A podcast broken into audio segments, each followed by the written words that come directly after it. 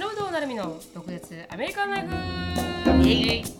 この番組はアラサーのなるみとアラフィフのしのぶがアメリカの生活を独舌に切っていく番組です。インスタグラムや YouTube でのコンテンツ配信あとは毒舌コミュニティと称したオンラインサロンでは非公開エピソードとかあと独占映像なんかも盛りだくさんです。ドクアメオンラインサロンはドクアメ .com インスタグラムはドクアメアンダースコアオフィシャル。そして YouTube はドクアメショートストーリーで探せますのでぜひチェックアウトしてみてください。つぶやきをいきたいと思います。はい、私はですねあのー読みましたあの本。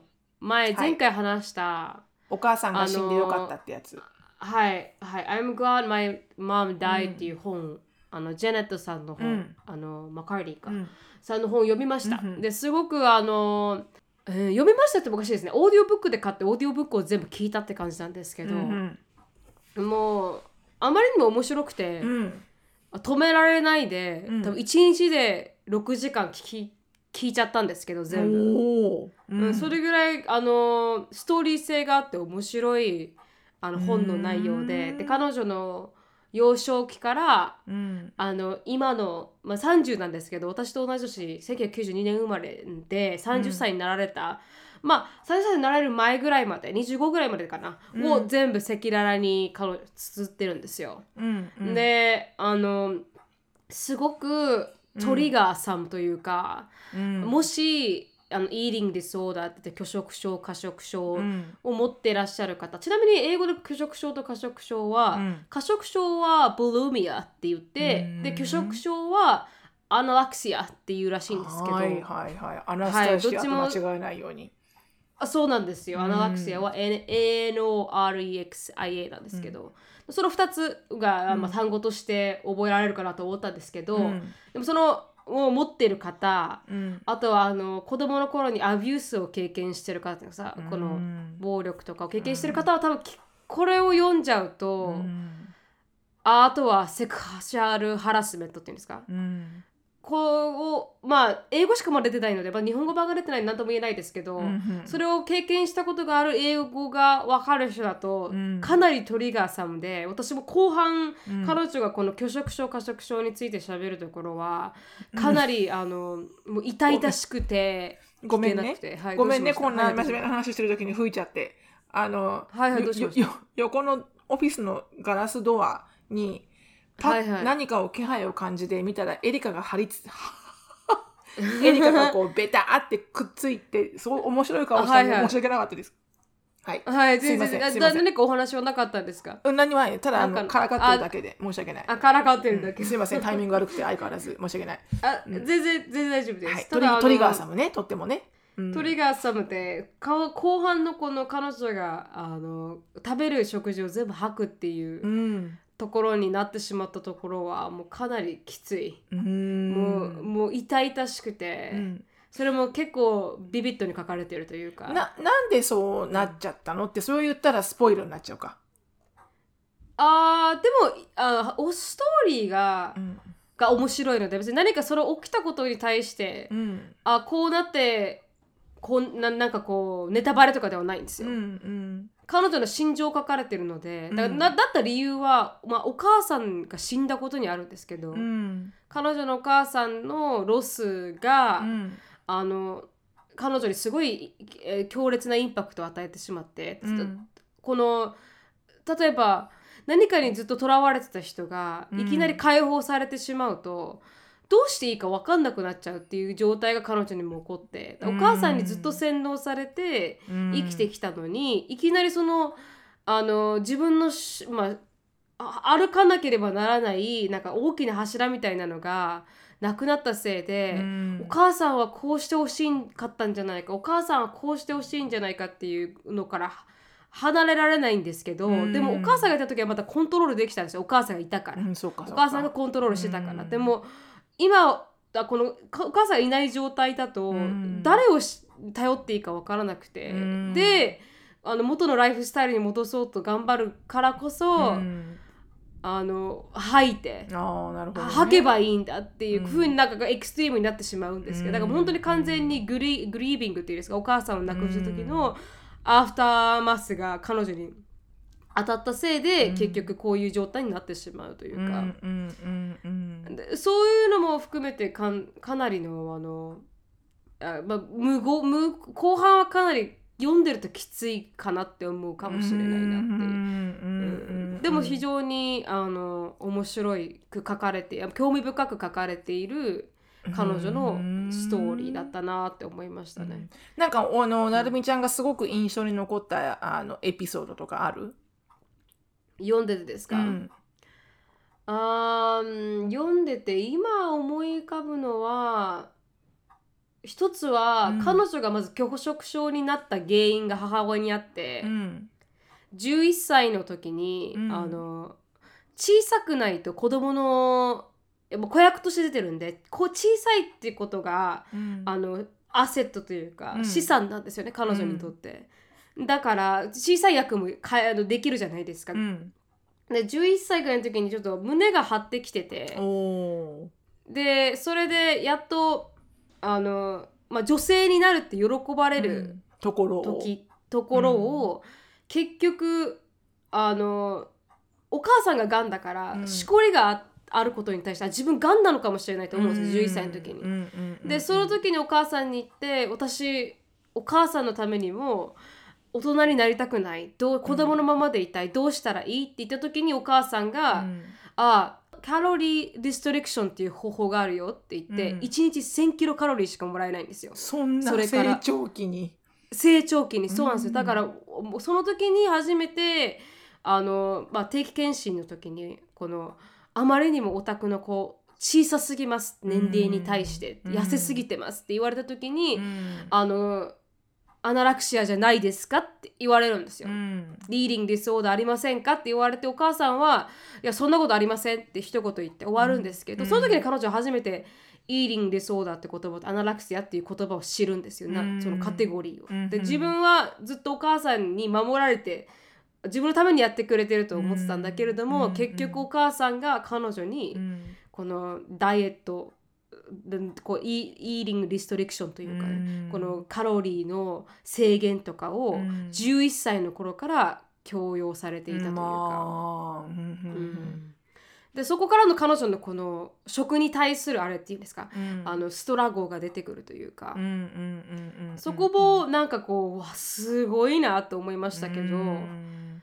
あとはなんかこの子供の頃からおお役者として大きくなっていくこの、うんまあ人気が出てしまう人たちってやっぱうん。子供の頃のイメージが強すぎて、それを社会が求めてしまうらしくて、だから20になっても16になっても、ずっとこのキャラアイ・キャリーのキャラクターのサムって呼ばれ呼ばれ続けなければならないというか、だからこの彼女たちには成長するチャンスが全くもって与えられない、で自分はもっと違う人間になってるのに、サムでなければならないっていうしこの、あ教養、うん。社会からの教養にすごく彼女が苦しむんですよ。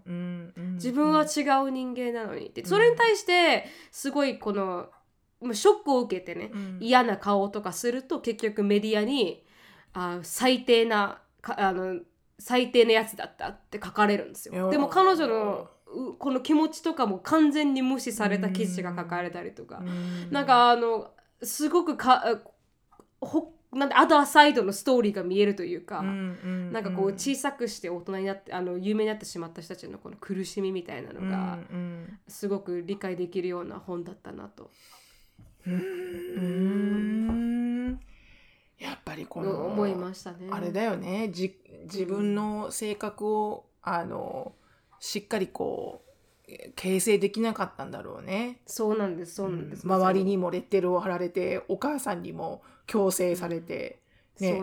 全くこう、うん自我を発揮するところがないもんね。ないはい、うんまま成長してしまうっていうのでうん。自分はどういう人間なんだろうって思いながら結局誰かにならないといけないじゃないですか。サムっていう役にならないといけなかったりだとか。うんうんうんうん。うん。だからチャイルドスターって結局親がすごく貧乏な人がうん。多いらしいんですよね、こういうオーディションに受けるところに、金持ちが子供をスターにしようというわけではなくて、うんうん子供しか稼げるところがない。本当に child labor ですよね、うんうんうん。あのグ glorify された、うんうんうんうん child labor というか、うん。そういうのもなんかかなり浮き彫りにされる。すごくすごくセンセーショナルな、あの彼女のヒストリーでしたけどね。一つだけ最後にあの、本当に重要だなと思ったのは、うん。結局彼女が良くなった理由がセラピーにあるんですよ。ほだすごく彼女彼女セラピーをしてて、う。うんうん。で、もそれだけトラウマが重なって重なって重なってるとセラピー進められていくんですけど、うん。あのこう最初はこの eating disorder を治すセラピーに行きながら、なぜじゃあ eating disorder が起こったのかっていうところにどんどんどんどん核心に迫っていくんですけど、うんそれを解決しないとまずこの表面上の eating disorder が治せないんですよね。うん、そうだよね。核心が治らない限り。うんでそれで一人最初に出会ったこのセラピーの人に、あのちょっと良くなった吐かなくなった次の日ぐらいに、うんかなりこう責められたあの質問をされるんですよ、うん。あなたのお母さんがやったことは虐待ですよって一言言われちゃうんですよ、うん。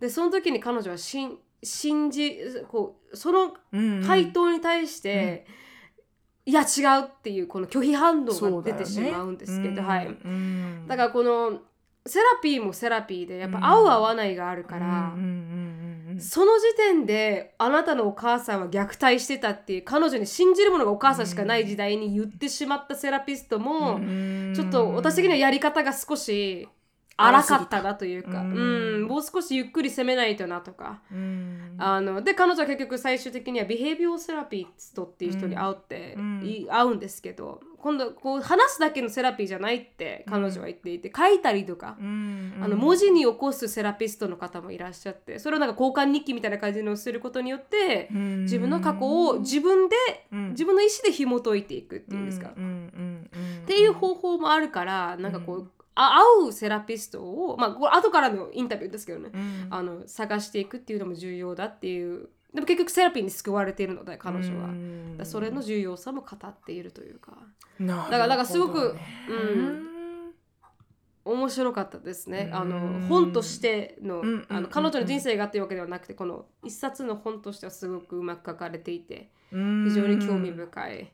リアルでもう本当にえぐいところもあるんですけど、うんうんううん。んなんか映画とかになりそうだね。そこまでヒットすそうるとね。ですね。ほ本当に本当にその通りですね、うん。映画にもなるだろうし。うん。彼女は一人でなんか一人舞台みたいなのをやってたみたいなんですけどその、うん。あのおあの本の内容を、うんうんうんでもそれで結局それから本になってるんですけど、そういうのもなんか結構面白くて、確かに確かに、うん。うん。もしね、あの日本語がいつか出たらうん。読んでみると面白いですしう、ん。で英語がわかる人は、うんうん。あ読んで聞いてもね。のオーディオブックで、うん。うん。聞いてみても面白いですし、うん。でもオーディオブックいいなと思いました。またあの改めて、あ本当。聞きやすい、うんすうん。聞きやすい。最近ポッドキャストあまり英語で面白いのないなと思ってたんで、うん。あのあオーディオブックでうん。小説とか聞きたいなって思うようになりましたね。いい時間の、うん。はい、まあ潰し方っておかしいですけど、うん。まあ過ごし、し方ね、過ごし方だなうん。はい思いました。うん、豊かな。っていうのすみませんあの、うん。はいあのさえぐいあのいえいえいえいえ。ストーリーから入りましたけどいえいつぶえいや。あのでも すごくこう、やっぱりね人を育てるってあの、うん。人生の中で一番難しいんじゃないでしょうかとあの、うん。とても日々思うん。ので、うん。なんかこうお母さんにそういう悪い意図はなかったとしても、うん。やっぱりこうお母さん自体がやっぱ人間として熟成してないと、うん。あのもう子供はやっぱり犠牲になっちゃうんだよね。だからすごくそうなんですよ。ねなんかこう親を選べないなんかこう、うん。あめねあの日本にはなんか親ガチャとかいう言葉があるみたいですけど、はいはい、親は、うん。子供は親を選べないからねガチャガチャで親が当たったみたいな、うん。あ確かにその通りなんだけどね。その通りなんだけど、あの難しいよねすっごくね。なんか、うん。いつだったっけ？2日前？3日前ぐらいやったかな？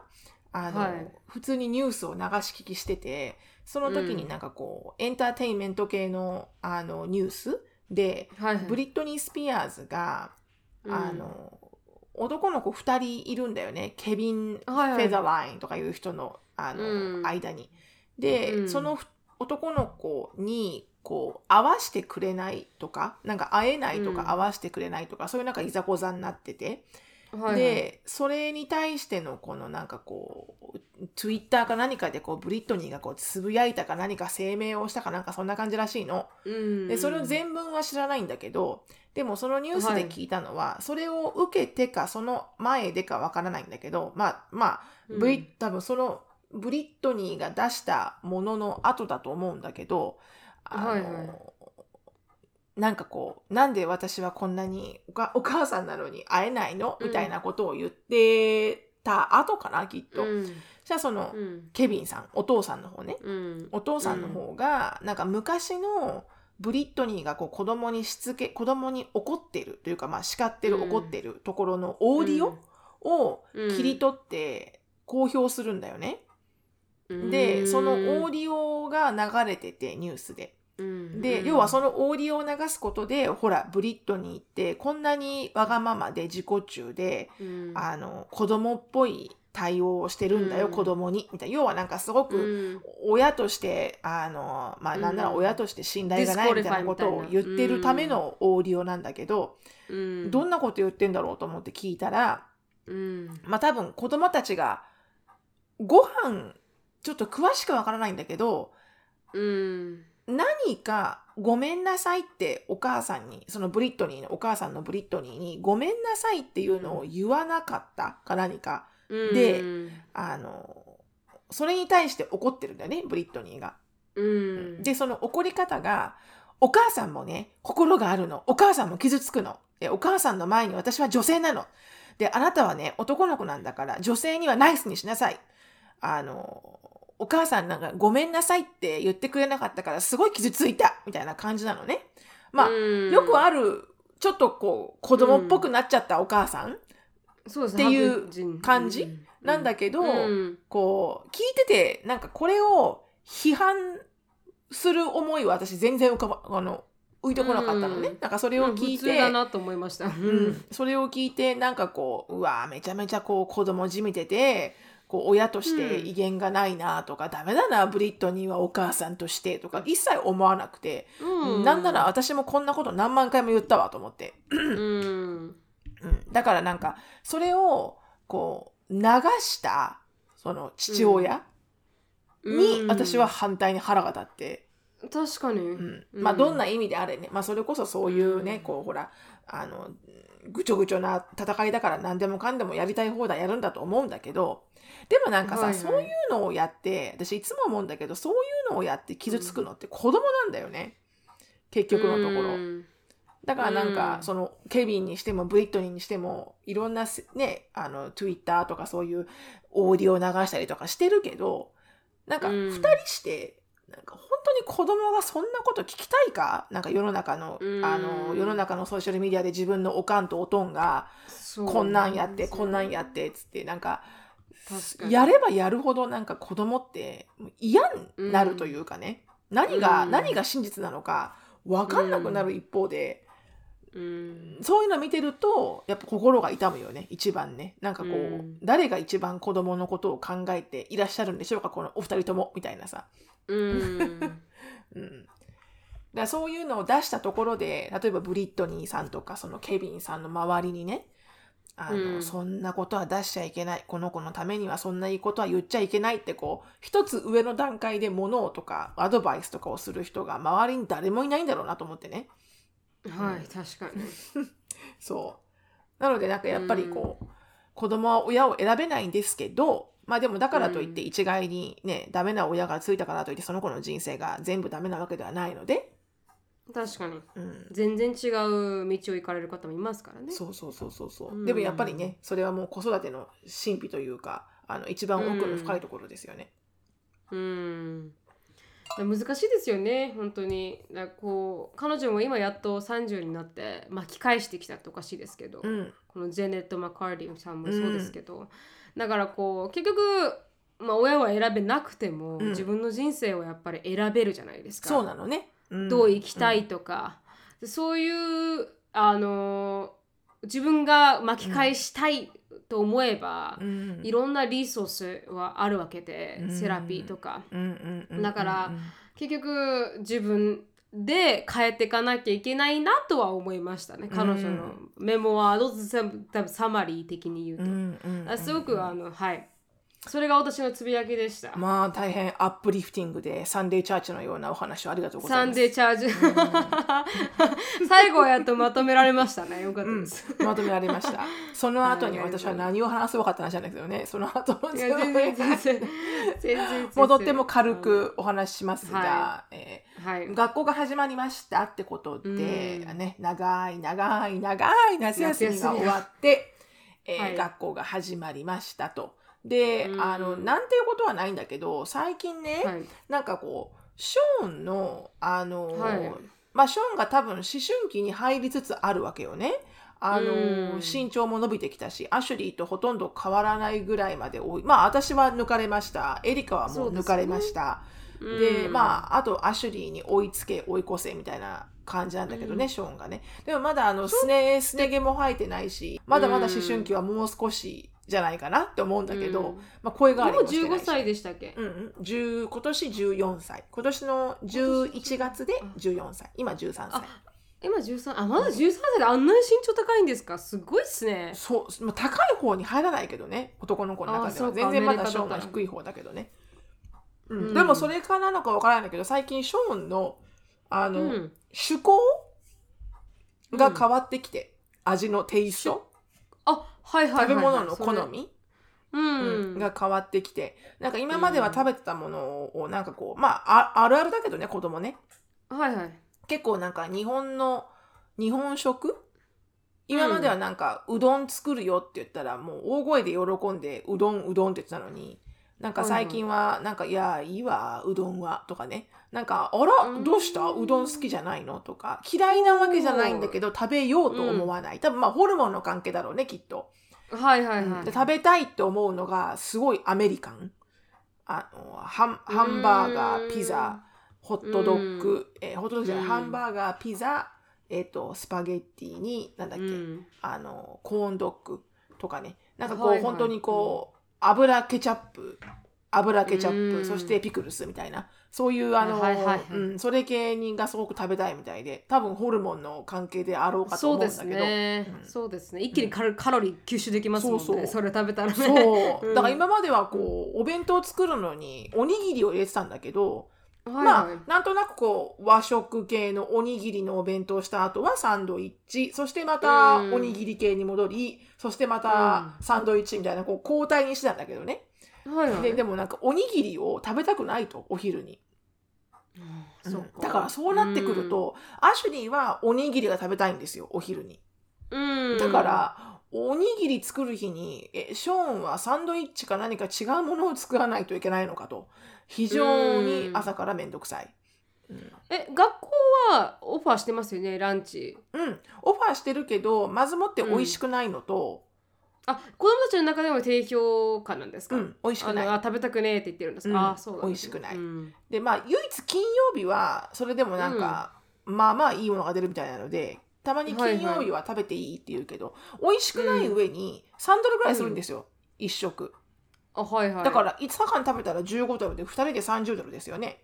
確かに。でかかける4だからそれだけでも120ドルじゃないですか1ヶ月。うん。うん。だったら美味しいならまだいいけど美味しくないなら家から持っていかないと。まあ塵も積もるのでね、うん。お金はね、うん、うん、だから家から持ってかせしてるんだけどおにぎりとか和食が食べれないってなるとなんかこう,、うん。こうちょっと難しくなってきたなお弁当のチョイスが確かにみたいな。うん。冷凍のピザとか持っていかせるんですか？いやでもそれでもここあれ？それでもいいって言うんだけどね、彼はね。あ本当ですか？ううんんなんならもう自分で作らそうかと思っても。そうですね。自分で好きなもの確を作ってくれと。でも朝起きないから難しいんだけどね、かにあーまあ難しいです。でもマイクロウェーブとかありますもんね。電子レンジそうとかあるんだけどす。ごい長蛇の列になるから使えないんだって、あ並ぶんだ、うん。はいはいはいはい。そう。ん。だからあのなかなかね難しいんだけどね、うん、なんかでもちょっとこうあのすごくこう、えー食のテイストが変わってきたなっていう。それがちょっと面白かったけどね。うん。それってみんなにあること？なんですか女の子にもあります？それとも男の子がだから特別ですか？あうん。みんな子供にはあると思う。今まで食べ食べたくなかったりとか、食べれなかったものが食べれるようになるしね。うちらもそうじゃん、うん。ちっちゃい時食べれなかったものが、あの食べられるようになってくるじゃん、あの成長とともに、うん。多分それってなんとなくだけどホルモンに関わってるんじゃないかなと思うけどだから妊婦さんが妊娠する時に思いっきり食食が変わるのと一緒で、うん。すげえ酸っぱいもんとか脂っこいもんとか食べたいとかね。人によって全然違うけど、あれも絶対ホルモンだと思うんだけど私がそう思ってるだけで、本当のバイオロジーじゃないですよ。うん。うん、でもアシュリーとエリカはちなみに何か変わった変わりました？思春期で食べれるようになったとかなくなエリカはそんなに覚えてないんだよね。彼女は全般的に何でも食べる子だったので覚えてないんだけど、ね。アシュリーはものすごいピッキーだったんだよねちっちゃい時、うん。本当にもうチキンナゲットか、あのフレンチフライフフレンチフライかナゲットしか食べません、私って感じで食べてたの、うん。でもアシュリーは反対に今ものすごい和食派あそうもうなんですか？なんでもない。んかこう日本の名前がついてる食べ食べる。だから例えばこれをへ例えばね昨日コロッケ作ったの、うん。あの、はいはいはい。たまたまこうあのポテトサラダの原料が残っちゃって、ーポテトマッシュしたやつね。ううん、んたまには コロッケ作ってみっか久しぶりにと思って、うん。コロッケを作って。でアシュリー多分コロッケ食べたことないのよね。私あんま作んないからコロッケそう大変ですよね、うん作るのめんどくさいから。うん。めんどくさいから本当に。そう。であな私自身があんまコロッケ好きじゃなくて。っていうか嫌いじゃないんだけど、ご飯が進まないから盛り上がらない確かに。の中では。確かに確かにわかります。だから作ってなかったんだけど、作るかと思って作って、であれさコロッケってなんかこうフランス語？なんかわかんない。コロケッタって言うんだよね。発音。あそうですそうです。うん。で何これって言われてあ英語でなんて言うのかなって分かんなかったから、コロッケっうん。て言ったら、へえ食べてみる。ってなってあーへえ名前が日本っぽか名前ったからが日本語だから。うん。下食べてた。なんだこれあマミ本当ですか？これマッシュポテトにソースかかってだけじゃんって言われたけど、うんうん確かにそうとも言う。マッシュポテトのディープフライですから。そうそうそうそうとも言ううん。そうそうそうなのでね。コロッケ爆発するから作らないんですよね。私ね毎回爆発するんですよ。私もいつもこうどっかが開いてる。ボン。そうなんですよ。そうなんですよ、だからあの上手に作れないねコロッケ。そうな上手にんですよ。作れる作る人いるけどね。はい、うん。私はできないんでね。あんまり全然作らないですね、多分自分が好きじゃないからっていう先入観もあると思うよ。つそのうん。上手に作れないのってあですかね。なんとなくこう愛情情が入らないって言うんですか？確かに 確かに。ジェイコブもあんまり好きじゃないんですよね、うん。揚げ物。そうか。あ揚げ物が好きじゃないんだ。あんまりストック好きじゃないですね、うん。カツ丼だったら親子丼の方が好きだしって感じなんで。はい。うん。あんまり揚げ物は好きじゃない。唐揚げとかも？エビフライにし唐揚げは唯一揚げ物で好きですけど、うん。でもあのふエビフライはあんまり好きじゃなくてエビだったら普通にエビで食べたいみたいな感じのだエビフライ美味しいのに。美味しいんですけどね、うん。だからそそこら辺がちょっとね違うんですよね。だからあんまり揚げ物ってあのめったにそういう感じの揚げ物は作らないあですでけど、も揚げ物ってさほら揚げてすぐじゃないと美味しくないからね。そうなんですよね。ねだからちょっと。次の日とか全然美味しくないですよね。そうそうそうそう、ちょっとすぐに食べれない状態だとなんか嫌だよね。この作る方もさ、うん。こんなにうん。すごいエフォートして作るのに、すぐ食べてくれお腹だからみたいな。美味しくなくなるんだってばああ時間経つとみたいな、うんそんな感じでございました。はいありがとうございました。はい。ありがとうございます、では次のコーナーですね。はい、はい。えー、毒舌ミニチュア英会話レッスン。Let's speak はい。English with attitude、で今日は、えートピックがちょっとアルコールに関するねトピックなんでね、えーちょっはいとアルコールにまつわる一つのフレーズをと思いまして、えーはいはい。帰る前にもう一杯飲もうか。あー。っていう Let's フレ get ー another ズ。drink ん？before we go? Let's うん get another drink うん。before we go? うん。まあそれでももちろん同じような意味だよね。はいはいはい。なんだけどもう少しこうカジュアルにこうどう？帰る前に一杯。みたいな感じ。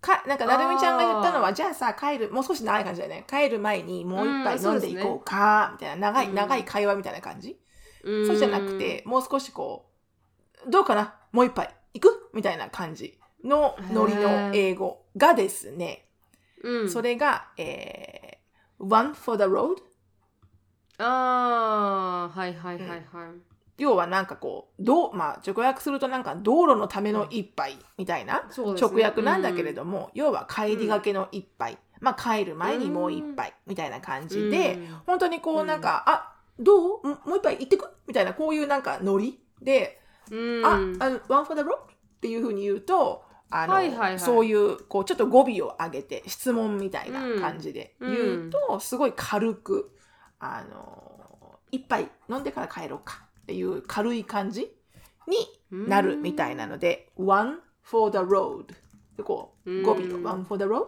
で語尾を上げていくと、えー帰る前にちょっと一杯飲んでいこうかっていう軽い誘いになりますと。はいはい、はいありがとうございますということでございました。次使ってみますはい、使ってみてください。このコーナーはケンブリースポンサーです。ケンブリーはオンライン英会話のパイオニアで、いつでもどこでもネイティブの方とお話しできるサービスになっています。紹介コードの毒舌 DOKUZETSU を入れていただくと初回の15分無料になりますのでぜひ試してみてください。はい、今日では今日のトピックに移りたいと思います。今日のトピックはですね、あのはい日本の、まあ、ニュースが少し、まあ、話題になっているというん、なってますね。私も今日今朝、ちょうど今朝見ました、そのニュースを。はい、ということでちょっと取り上げたんですけど何のニュースだったかというとあの国税庁があの若者がアルコールを飲まなさすぎるということでうん。アルコールを飲むキャンペーンを若者に考えてもらおうっていうこのニュースが あのまあ出たんですけどそれがまあアメリカでかなり波紋を生んでいるというか。うんでそこでちょっとアメリカと日本のアルコールの違いだったこの法律の違いだったりをちょっと紐解けたらなと思いますが、まずそのニュースが何だったかっていうとあ、そうそうそうそうそう、それを聞きたかった。はい、うん。あの国税庁は若者を対象に日本の日本産酒類の需要を促進に向けた提案を募るコンテスト「酒ビバ」を、あの開催すると。新たにさ、新たなサービスや販売あ戦力について若者の目線のアイデアを引き出し人口減少などで縮小傾向にある国内市場の活性化につなげたい考えだと。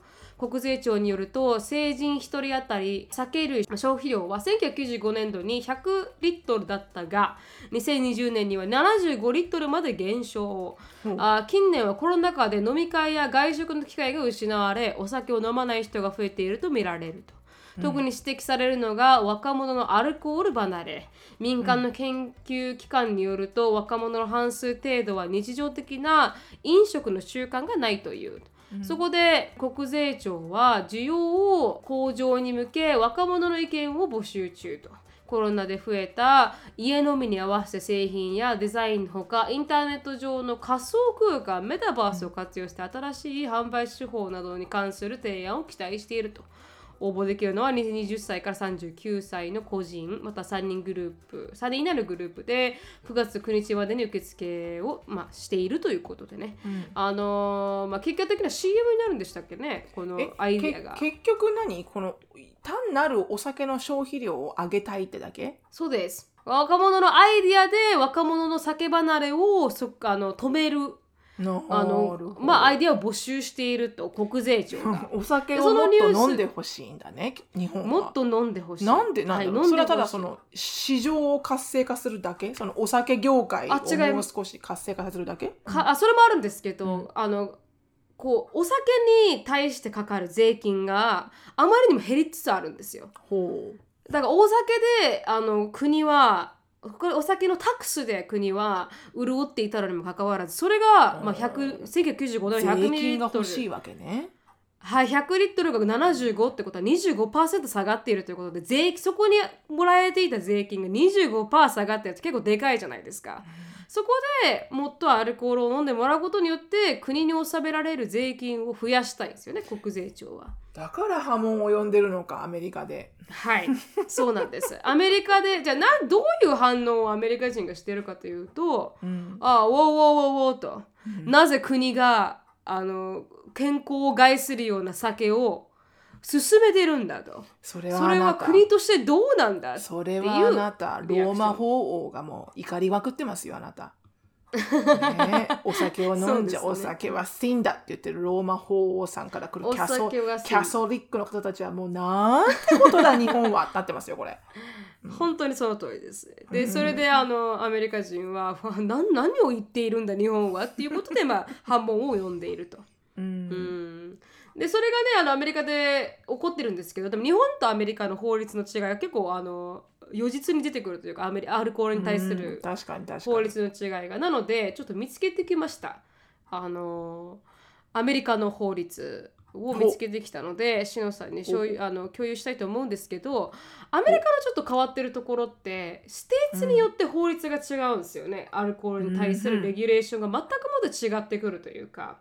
うんうん。例えば、あテキサスは、あまあ in Texas、uh, you may have to plan ahead if you want to purchase or be served alcohol on the weekends ということで、あの、テキサスは日曜日に買えないんですよね、アルコールが。特にえ、にうん。アルコールが売っている、例えば、トーローワインと私がよく言ってた、あの、リカーとか売ってる、17%以上のアルコールを売っているところは全部閉まるんですよ、日曜日は。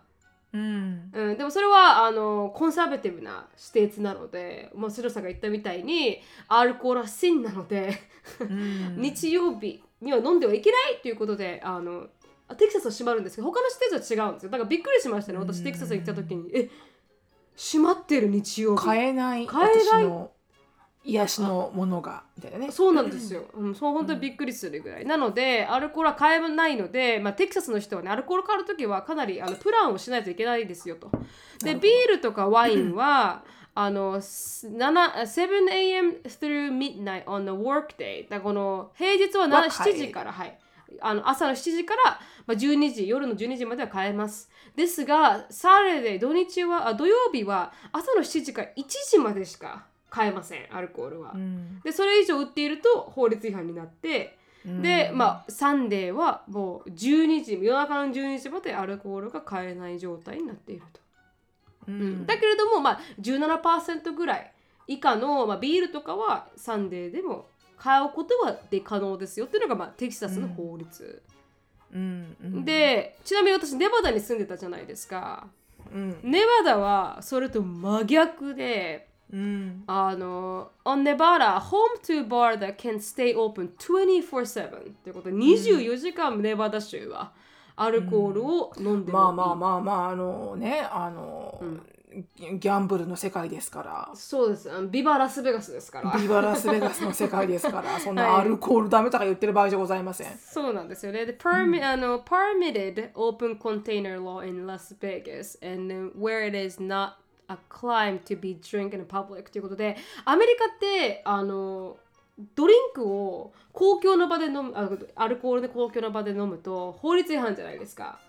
うん罰せられるんですけどネバダだけはあのパブリック公共の場で酒を飲んでもう飲んで歩いても OK あの自由に飲み歩きましょう It is not a crime to be drunk in the public. だからよ飲むだけじゃなくて酔っ払っても大丈夫ってことだね。そうですね酔っ払うとダメなんですよ、テキサスは。公共の。酔っ払うとダメあこ公共の場で酔っ払ってはいけないっていうのはテキサスなんですか？あの、酔っ払、あ確か、うんパブリックなんとかとかいうのに引っかかるんだと思うよ。あの、家の中とか家のすぐ目の前とかだったらいいんだけど、うん。本当なんかウォールマートの駐駐車場で酔っ払ってるとかそういうのはダメなんだよね。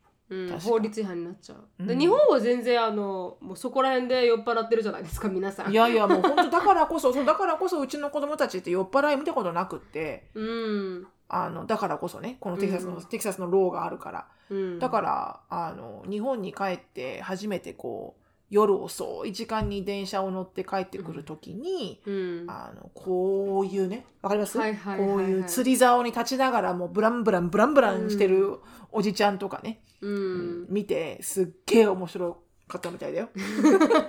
初めてそうそうそう初めて酔っ払いを見たっていう。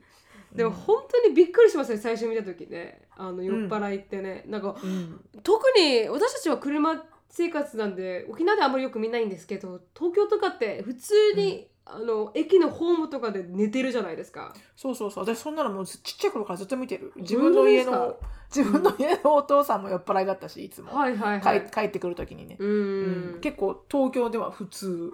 もうもうかなり私も衝撃的でしたね。東京行った時に お寝てるみたいな感じで、うん。そうでだよね。ジェイコブもびっくりしたみたいであのホームで寝てるとか、うんドランクの人がなんかすごい、ホームでゲロ吐いてるとかもうすごいなっていう感じでしたけど、うん。アメリカ人、まあ、特にこのベガスじゃないところから来る人たちはかなりびっくりする日本の風景。そうでしょうね、うん。うんであのちなみにカリフォルニアもまた違う法律がありまして、Apparently in California you cannot display alcohol within a 5 feet of a store entrance ということであのアルコール自体を玄関から5フィート多分10メートルぐらいですかねフィートってね。ぐらいまでに、あのアルコールを展示することは許されてないと。ううん。ん。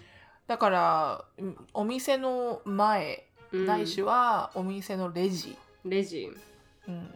から5フィート以上離れているところにアルコールはディスプレイしないといけない。でアルバマは16オンスを16オンス以上のこの長いなんていうんですかそういうなんか、うんまあ2カップぐらいだ2カップぐらい。はいはいのあの日本でも買えるような逃亡、うんトールボーイっていうんですかわからないですけど、うんのアルコールは売ってはいけないっていう法律がアルバマにはある。なるほど。うんよくあれはねお父さんたちが帰り道にこう紙袋に入れて飲んでそうですよねこうやってね。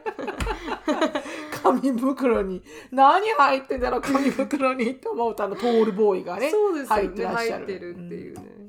で、テレビでも CM はアメリカはアルコールの CM タバコの CM はしていけないっていう。うん。まあ、あの映画とかには出てきたりはしますけどそれは許されてない。でも日本ではずっと流れてますよね。そうよね。うん。スカットノンアルコールとかあさいろいろさなんかいろんなのあるじゃん、うん。アルコールのコマーシャル、アサヒとかさキリそうでンとかさ。すそうですそうサントリーとかね、五うん。え五五個あの CM があったら1個は多分アルコールなんじゃないかなぐらいそ多いうですだよね。ね。うん。ウイスキーからビールまから、ずさお酒飲む人半端ないよねやっぱり日本の方が。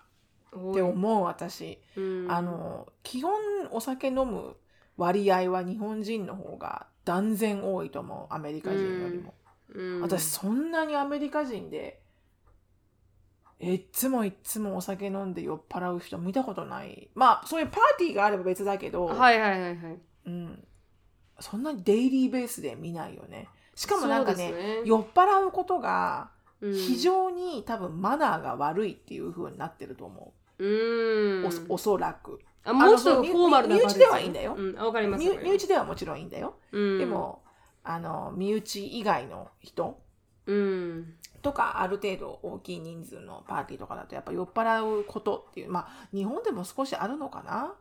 でも日本だとさ酔っ払っちゃったらさどうでしょう。なんか、あ楽しかったのかな。あの人ちょっとのの飲み過ぎちゃったのよねぐらいでこう優しい目かもしれないけど、うん結構私アメリカの大きいパーティーとかで思いっきり酔っ払ってる人とか思いっきりこう白い目で見られてるよね周りから。そうですね、うん。日本は全然違いますけどね。でも最近見てびっくりしたのは韓国も飲みますね。韓国のドラマとかずっとソジュ飲んでるじゃないですか、うんで、うん。ベロンベルに酔うシーンとか多いんですよね。うんうんだからよ、うんアメリカだとあんまりこのドラマで酒飲んですごい酔ってっていう感じのシーンってああんまないじゃないですか一応まあパーティーで飲むことはありますけどね。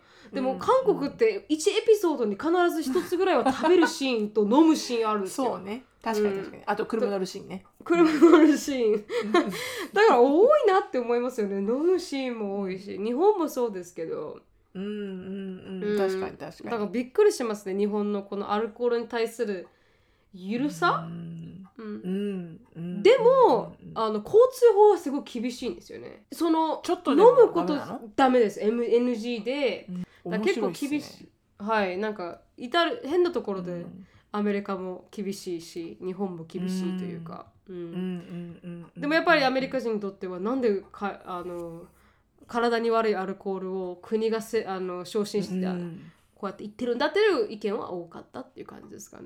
ああそうでしょうね。びっくりしてたもんね、うん、What the heck って感じだよね。うんそうですよね。ちなみにどうしたんだ日本、うん。本当に、えーまあ、篠さんこのまあ国がね国税庁がも国税庁が求めてるんで、若者にアルコールを飲んでもらう時のアイディア何かありますか？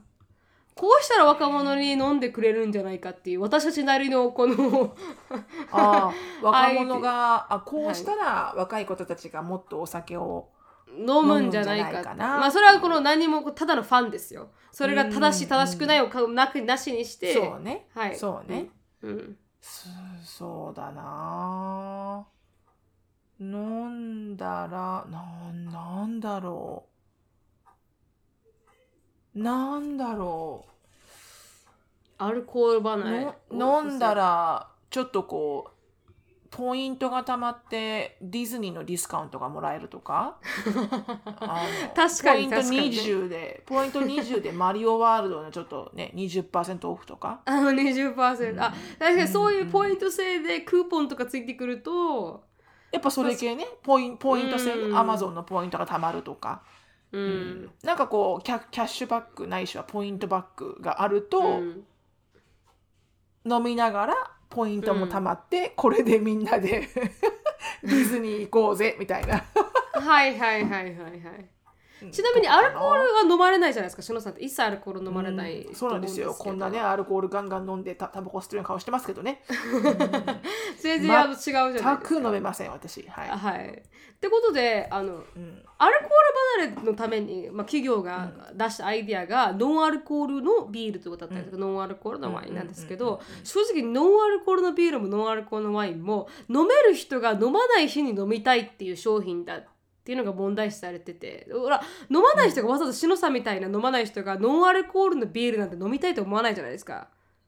わざわざ。飲みたいと思わないんだけど、うん。あのたまにこうみんなが飲んでるシーンではうん。あの私だけがコーラというのもねなんだからあれだからあの、うん。せめてノンアルコールにしてますけどはいはいはいはい。でもそれぐらいわざわざ自分で帰り道にさあノンアルコールのドリンク買って帰ろうとかは全く思わないけどね。うん。うん。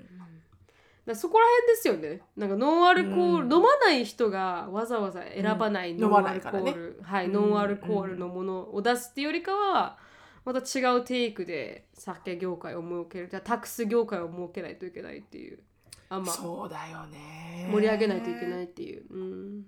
そうだね。うん。難しいね。でもすほんと好きな人はす大好きだもんねお酒も、まあタバコもそうだけど、うん。でもこううんうん。やっぱ何でも適度ですね。そうなんですよね。何でも適度に楽しみましょうだよね。うんうん。ただ唯一こう酔っ払ってるっていう感覚をうん。あの唯一体験できないのは寂しい。あうん、ー。うんほわーっとこう気持ちよくこう酔っ払ってるな私っていうぐらいのところ、はいはい。なんか見てても楽しそうだもんすごい。ああめっちゃ楽しそうだなみたいなね、うん、うん、だそれが体験できない私はあのちょっと寂しいうん。かな。でも最近ねあの YouTuber アメリカの YouTuber の女の人を見せたんですけど、酒を飲まない時と、とかなんかこうでもそれでも酔いたい時ってあるじゃないですか。うん、なんかちょっと気持ちをなんかイースンアップするというか、うん。お酒ってそういう力があるから。そうした時のためにってタブレットがあるらしくて。でハイにならないんだけど、ハイっぽい症状をあの与えてくれるタブレットみたいな大丈夫それ。そうなんですよ。だから でもハイにならないんです。だからハイになってなんかこうクレイジーになることはないらしいその、まあ、CBD オイルみたいな近いかもしれないんですけど、でタブレットでちょっと気持ちだけが ease up するタブレットっていうのが出てるらしいですよアメリカではうんうんでもハイの要素はないんですよ、なるほどね。うんでも酔ってる感覚にはそれで味わうことができるみたいですよ、うん、なるほどね。うんなるほどね。私また歯医新しい者の、はいはいうん、あの歯の治療大きな治療をする前にうん。あのあなたのナーブがね私もうん。もともと歯医者大っ嫌いで歯医者恐怖症なので、はいはい。いつもピリピリピリピリ怖いんですけど、うん。その神経をこうあのまあセデーションっていうお思い思いっきりこう麻酔に近いものまではいかない、はいはい。そこまでする手術ではない、うん。でも私のように歯医者恐怖症の人は、うん。もう本当虫歯の治療だけでもビクビクしちゃうのではいはい。で硬くなっちゃうのねすごく、うん。だからちょっと大きいまあおすごく大手術まではいかないけど、うん。でも結構グリグリ掘るよっていう時に、あのナーバスだったらあのなんとかっていうのをあのラーフィンガスじゃないよ。うんはいはいもう一個なんか名前があるんだけど、まあ、セデーションとラーフィングガスの真ん中ぐらいなんだけど、うん。何かこれやる？って言われて、うん。で保険効かないから75ドルだけどって言われて。でも多分すごい気持ちが楽になると思うよって言って、うん。でその歯医者さん歯医者さんの先生がうん。あの「just like when you are drunk you know」って言ったの。うん。あのお酒に酔っ払った時ってこう、うん。楽になるでしょって言った時に、うん。それまでは75ドルどうしようかなって考えたんだけど、うん。あのお酒酔った気分になるよって言った時に「あ、うん。やってみたいです」って言ったの。やってみたいです」って、うんで血液注射なのよね。はいはい。でやったら血液の中にその成分が入るんだから、うん。一気に体に回るじゃん。うんうん。もうねはいじゃあカウント5しますけどその5の時にはもうあなたすごくリラックスしてるわよって言われたけどもうカウント3ぐらいではいはい。もうすごいほわーってしちゃおって。はいはいはいはい。うん。こういう感じなのね。お お酒に酔っ払うってみたいな。すはいはい。ごく素敵みたいな。おお味わうことができたんですね。あでもそれが本当にお酒を酔っ払った状況かはわからないけど、うんでもそんな感じ。でちょっとホワンファンしてあちょっとあったかあったかいような。うん、なんかね、うん。何にも怖いものがない感じ。そこまではならないかもしれないお酒に飲んで うん、おお酒飲んで酒に気づきますよ。はいはい、どうぞどうぞ。何でもしてください。みたいな感じ。ちょっとそれはハイに近いんじゃないかなと思いますけどね、う んでもあれの感覚だけはなすごい今でも覚えてる。えーなんかこう一気にこう血の流れと一緒にこう、こうしこう尖ってた神経がこう落ち着いていく感覚。ってうんそれはあー、まあ、体に悪いわけではなくただちょっとそう多分ね、麻酔まではいかない麻酔まではいかない悪いかどうかはわからない。多分ね、マソーリラクサーって言ったかな？kind あ of ーマソーリラクサかー。でも、多分でもそれをやった後におそらくこれがお酒ないしはその、うんあのドラッグとかもこういうふうにこう一気にこう心配してたこととか問題とかが一気に忘れちゃう？みたいなね、うん。ああいうののエクストリームバージョンなんだろうなみたいなだから確かに。中毒になる人はなるんだろうなみたいなね。そうですね。そこら辺は中毒性があるかもしれないですね。うん。うん。まあそんな感じでございましたけど。わかりました。ありがとうございました。ちょっと話がずれました。あ全然全然。私はじゃあアルコール今回のアイディアは新しい製品を出すと、アルコールを飲まなくてもあだからその白さんが言ったみたいね。タタブレットみたいなね、あーアイディアですね。この国税庁のアイディアですよ、アルコールではなくうん。新しい、あの商品でなちょっと酔える感じの雰囲気を味わえるものを作るっていうのが、まあ、にうんアイディアとしてあってもいいのかなと思いましたね。体にも悪くないじゃないですか、肝臓にも悪くないし。うん。うん、体に悪くないっていう前提があればね。そうですね。だからそれを、まああの出すっていうのでどうでしょうっていう、うんうんうんうんはいうんうん。それになります。いいですね。はい。ちょっとそれをあの出してみましょうか。国税あ国税庁に。うん。国税庁うん。にじゃあわからないから。もしかしたら通るかもしれないから。そうですね。確かにその通りですね、あの出してみたいと思います、うん。はい、ありがとうございまし。た。じゃあ、はい。今日の質問に行きたいと思います。しはい。はい、今日の質問はですね、あの、しのみさん、なるみさん、はじめまして、韓国人の夫がいるピノコと申しますと。ピノコさん。あはい最近私たちが予想外にぶち当たっている地味な壁について聞いていただきたほくメールしました。私と夫は夫婦二人三脚で日本で自営業をしています。はい夫は日本の大学を卒業しましたが、兵役が終わった時にはコロナ禍で就職が難しく、2人で事業を始めました。去年起業し、今年に入ってからは2人で暮らしていくには十分な収入を得られています。ほお金の余裕もできたし将来のことも考えてもう少し広い家に引っ越す、引っ越そうということになり家探しを始めたのですが、良いと思った物件はことごとく自営業だからという理由で門前払いを食らっていまうす。そうなのよね。はい。もちろん大家さんにとっては会社勤めの方が毎月の収入は約束されているから安心感はあるでしょうし自営業者はそうはいかないことは分かっています。ですが、なんだか納得がいきませんね。毎月安定的な家賃が払える証明をするチャンスすら得られずあ自営業という理由由だけでダメというのは差別ではないかなと思ってしまいます、一時的に韓国にも住んでいましたが苦しくあ若くして起業して頑張っている人はたくさんいますし私の祖父母そして彼のご両親も自営業です。家探しでこんなに苦労するとは思いませんでした。過去笑い。アメリカでも自営業者が家を借りたりする際にはこういった壁にははぶち当たるんでしょうか。また私は事業を始めた当初周りからいろいろ言われたりしましたがアメリカでは起業することについてどんな考えの人が多いのでしょうか。という質問でした、うん。はい。アメリカでも自営業はうん。ローン組め、組みにくい。難しいですね。うん。ものすごく難しい。そうですね。ううん。ん。どうやったことないんですけど、うん。あのもちろん自営業で暮らしてませんから、はい。やったことはないんだけど、うん。あのえーあのリストラっていうかリストラじゃないや。脱サラしてサラリーマンから脱して、自分で起業っていうか自分であの何？何？独立してはい。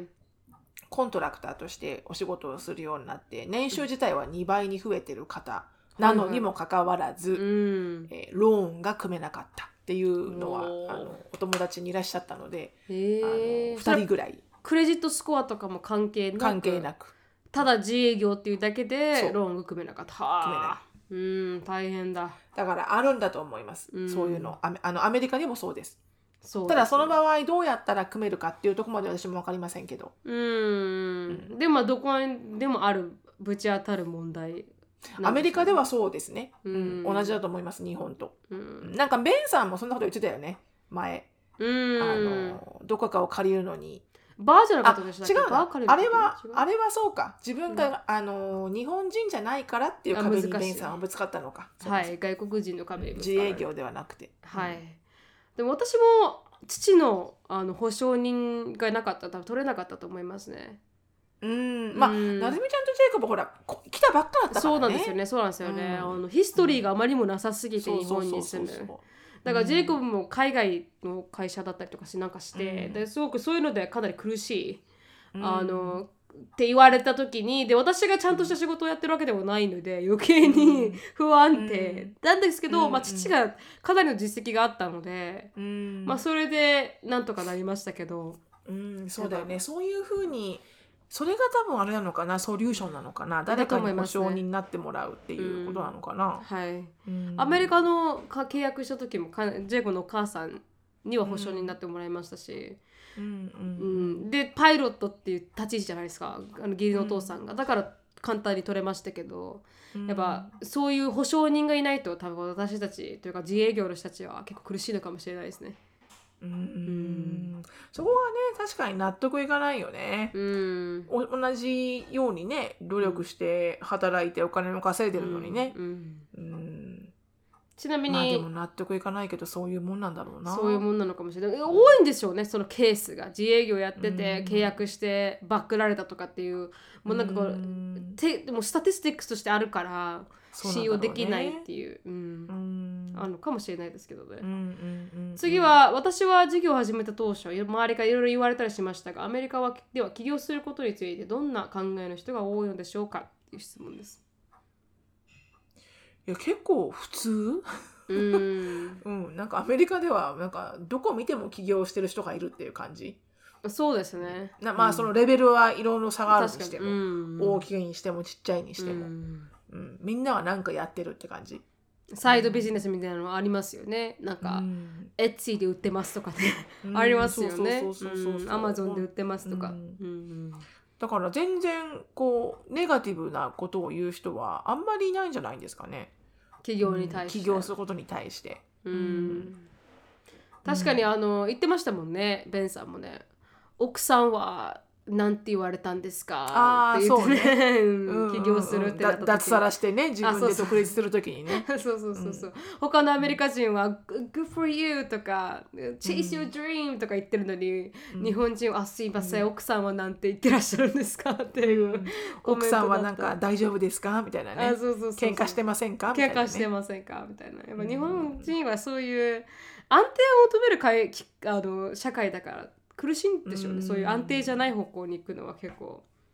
あの、まあそうなんだろうね。やっぱりこ考えられない。ううん。安心安全安,、ね、安心安全元本保障を、ね元本保求める求める日本人のこの気質っつうのはあるんだろうはい、ね。うんうんあるのかなってでも確かに私も本当に100%じゃあ今例えばアンディが、うんあのこれを僕はしたいからもう全部やめるって言われたら、うん。おいおいおいおいおいいやちょっとやりながらうん。やらない、みたいな。こっちをキープしながら、うん。これが軌道に乗るまでこっちの仕事をキープしとかないって絶対言うと思確かに、う、うん。うん。でもそうしてると結局さほらどっちつかずどっちつかずになっちゃうから、うん。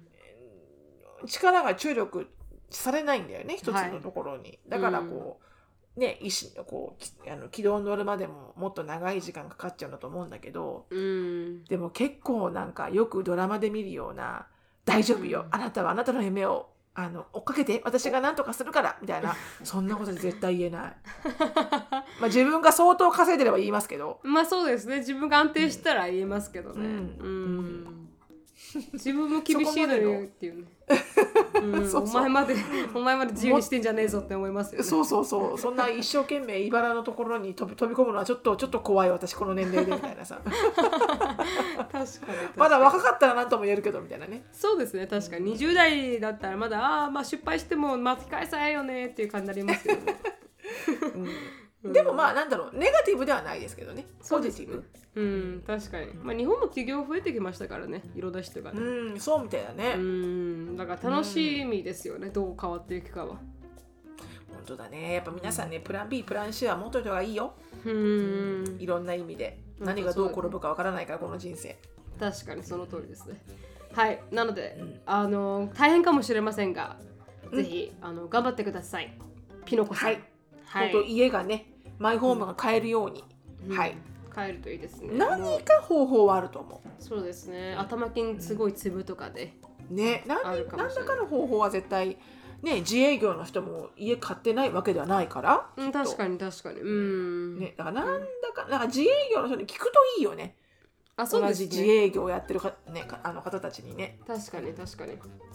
うん。うん。ぜひ、はい。あのまあ打ち砕くされそうになるかもしれませんがぜひ頑張ってください、はい、はいよろしくお願いします。ありがとうございます。ありがとうございます今日はここまでですはい、Thank you so much for listening. I hope you're having a wonderful day. Please follow us on the podcast, but we will see you in the next podcast. Bye. バイバイ。